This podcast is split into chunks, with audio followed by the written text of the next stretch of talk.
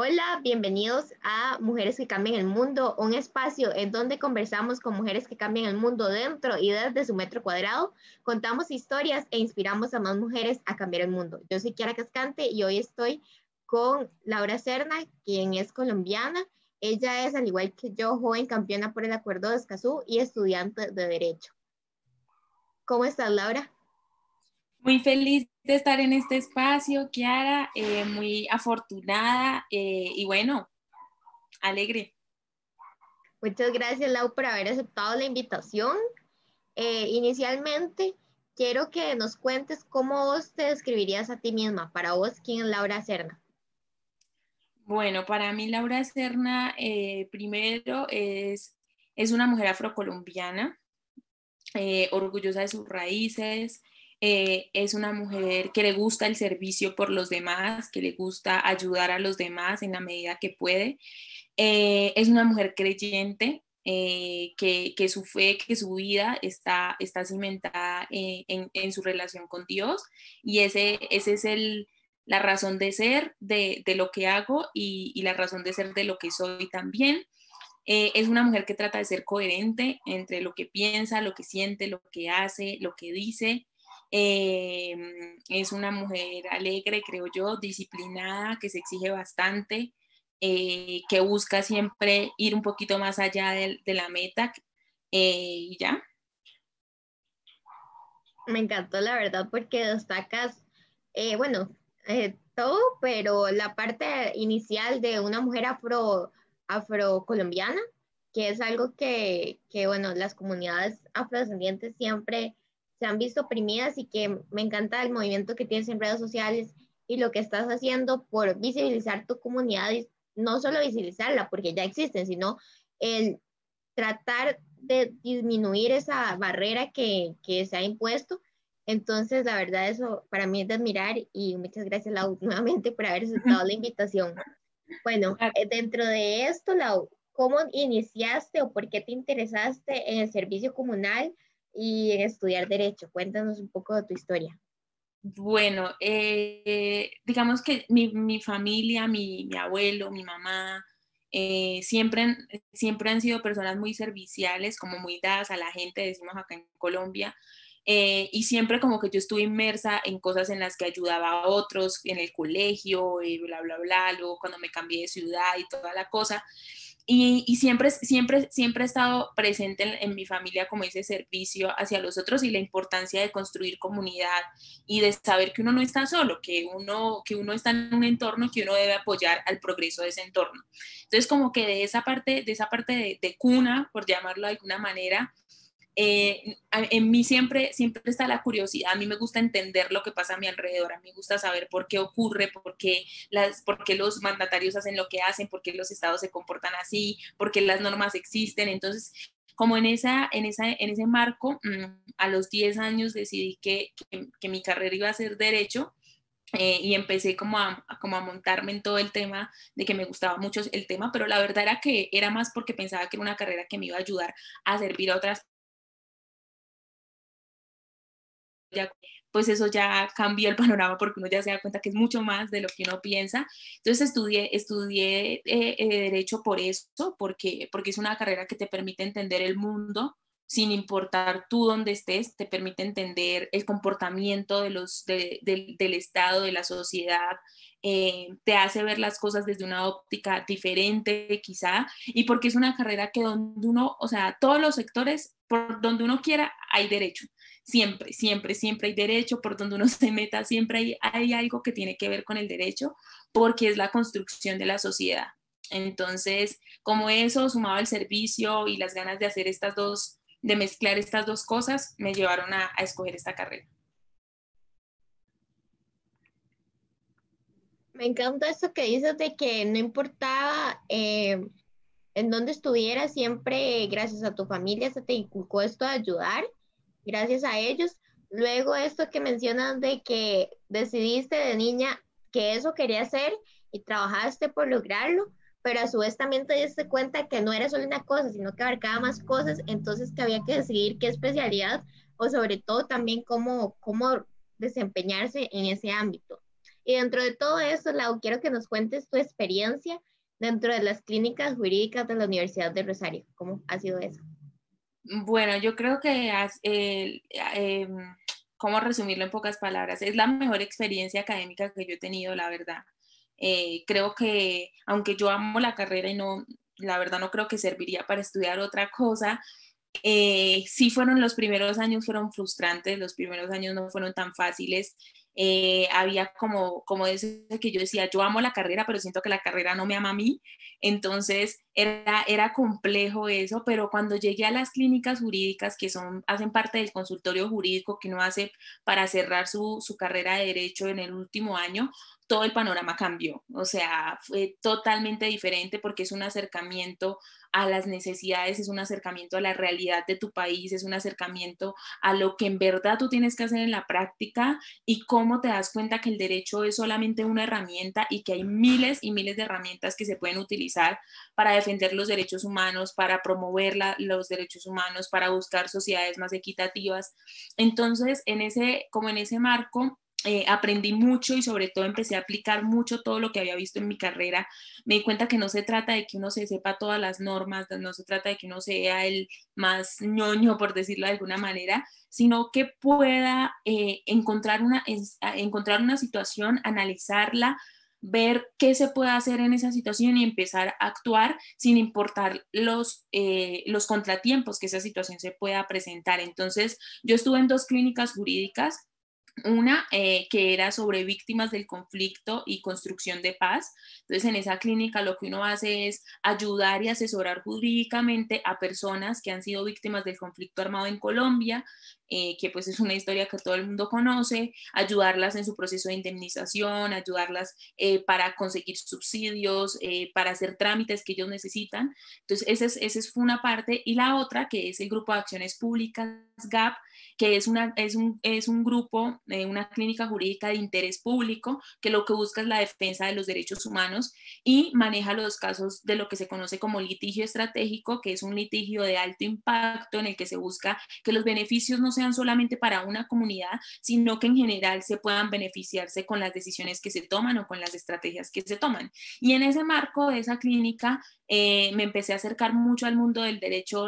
del derecho de ambiente, del derecho eh, de los derechos humanos relacionados con el medio ambiente y, y, y, cada caso que me llegaba, todo tenía que ver con medio ambiente y yo decía, no, pero no puede ser, o sea, ¿esto qué es? Todo tenía que ver con medio ambiente, casi todos mis casos tenían que ver con medio ambiente. Eh, y, uno de los casos fue precisamente Escazú, Em, como el seguimiento por parte de la clínica al proceso de ratificación del acuerdo en el, en el Estado colombiano y eso me llevó a conocer más del acuerdo y pues lo que ya sabemos que es historia que me llegó luego pues a ser eh, champion de Escazú por Colombia. Me gusta, o no sé ni qué palabra utilizar, la verdad, cómo explicas esta acción desde la clínica, porque yo conocía la acción directa de los casos de ambiente, pero no también que estas clínicas tienen estos otros mecanismos de ayuda social, por decirlo así, en donde también se, se trabaja más casos. Y digo ayuda social porque el desgarre del tema de Fuerzas Armadas en Colombia, eh, dentro de las familias y todo, es, es algo fuerte que esto viene de pues ayudar a esas familias y la verdad es, es algo que no conocía y estoy muy feliz de haberlo aprendido. Eh, y es algo también que todos deberíamos de aprender porque a veces nos llegamos a una sola área de estudio, pero no, yo soy fiel creyente de que hay que aprender de todo. Y bueno, dentro de aprender de todo, ¿cómo se inspira Laura? ¿Qué cosas la, han inspirado para llegar, eh, bueno, a estudiar eh, derecho, a trabajar por Escazú y por los casos ambientales y demás en Colombia? Bueno, a mí me inspiran, a mí primero me inspira, me inspira Jesús como personaje porque, porque era una persona eh, que servía a los demás desinteresadamente, que era una persona que, que, más allá de hablar y hablar, actuaba y amaba, eh, y amaba a través de los actos. Entonces, ese es como, como mi, mi ejemplo a seguir. Eh, me parece que, que, se necesitan más personas como él en el mundo, tratando de imitarlo a él, por decirlo de alguna manera. Eh, entonces me inspira eso, me inspiran eh, las generaciones futuras, me inspira mi generación porque creo que nosotros tenemos el gran reto de ponernos los pantalones y hacer lo que este mundo necesita en este momento, no porque seamos jóvenes, sino porque no hay otro tiempo porque no hay más opciones, no hay, no hay otro planeta eh, y lo peor ya está ocurriendo. O sea, los escenarios que la gente decía, ay, eso en tal año de pronto ocurra eso, ya en el 2020 eso ya está ocurriendo, una pandemia mundial, conflictos ambientales, conflictos socioambientales. Eh, entonces,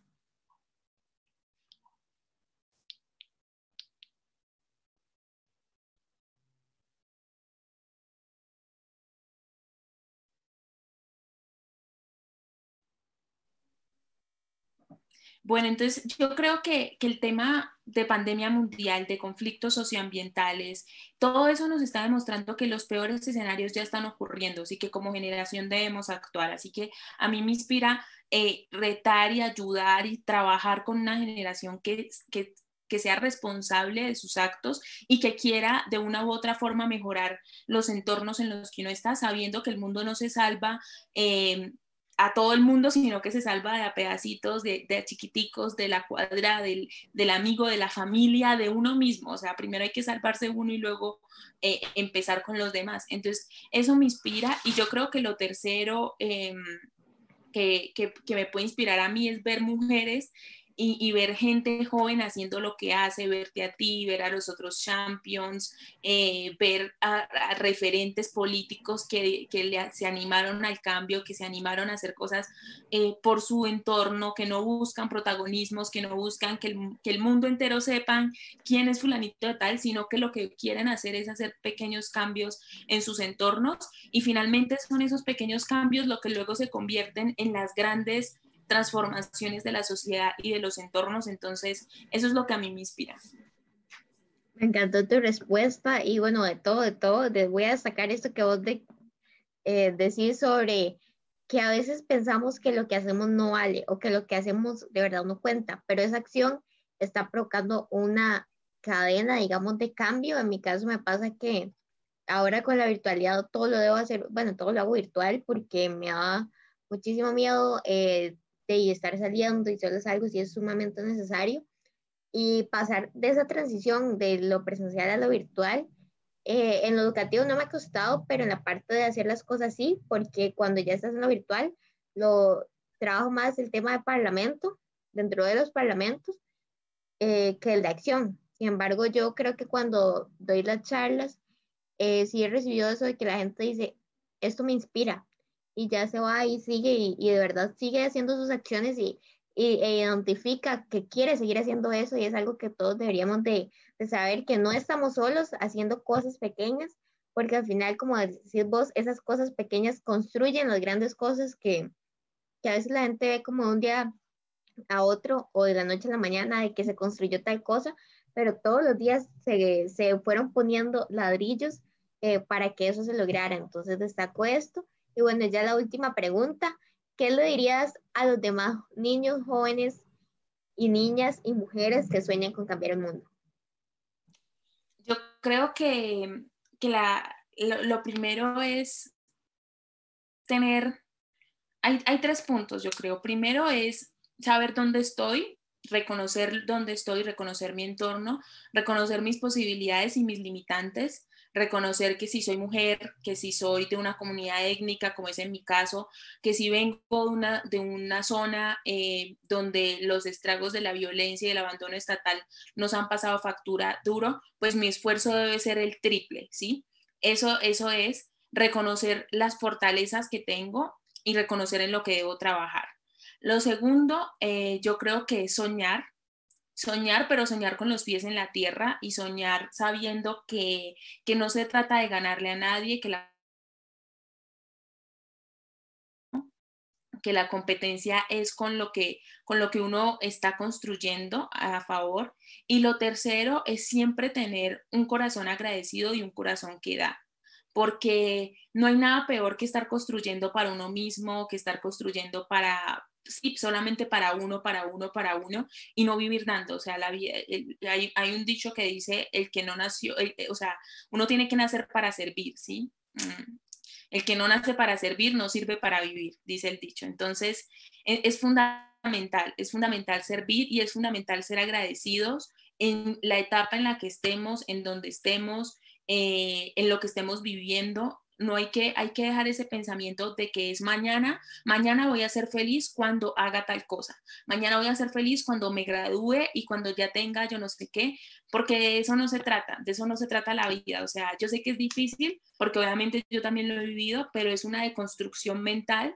Eh, poco a poco de ir diciendo todos los días tienen un propósito y yo no llego a la montaña de la noche a la mañana, como decías tú, sino que es un proceso y el proceso hay que disfrutárselo porque ese proceso se llama vida. Y si uno se la pasa de meta tras meta, de meta tras meta y solamente es feliz cuando llega a la meta, va a haber un momento en el que la vida se te va a volver una, un conjunto de metas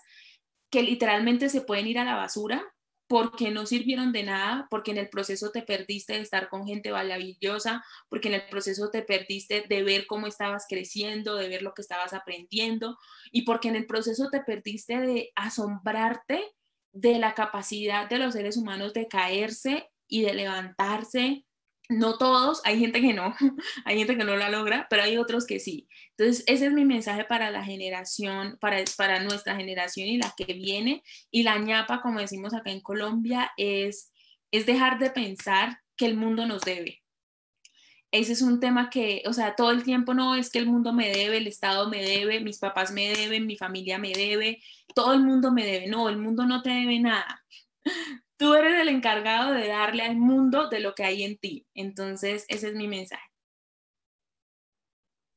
Muchas gracias, Lau. Me dejaste sin palabras porque, eh, bueno, este espacio es un espacio donde eh, quiero eh, dar a conocer como lo que he aprendido y también esas herramientas de las cuales he aprendido o cosas nuevas que sigo aprendiendo en estos, en estos episodios,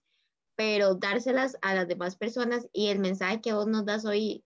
sea, me lo llevo totalmente y muy agradecida porque nuevamente, por tercera vez consecutiva, que hayas aceptado la invitación, por estar acá. Gracias por ser una mujer que cambia el mundo. A ti, muchas gracias, Kiari, por este espacio, eh, porque tú eres una mujer que nos inspira mucho a las personas que estamos a tu alrededor, así sea desde la distancia, nos conocemos desde la distancia desde marzo, pero siento que ya somos amigas. Entonces, muchas gracias por este espacio y muchos éxitos en todo lo que se venga para ti. Muchas gracias, Lau, y también muchas gracias a las personas que nos están escuchando. Recuerden todos los lunes y jueves a partir de las 7 de la mañana Costa Rica en todas las plataformas. Chao. Chao.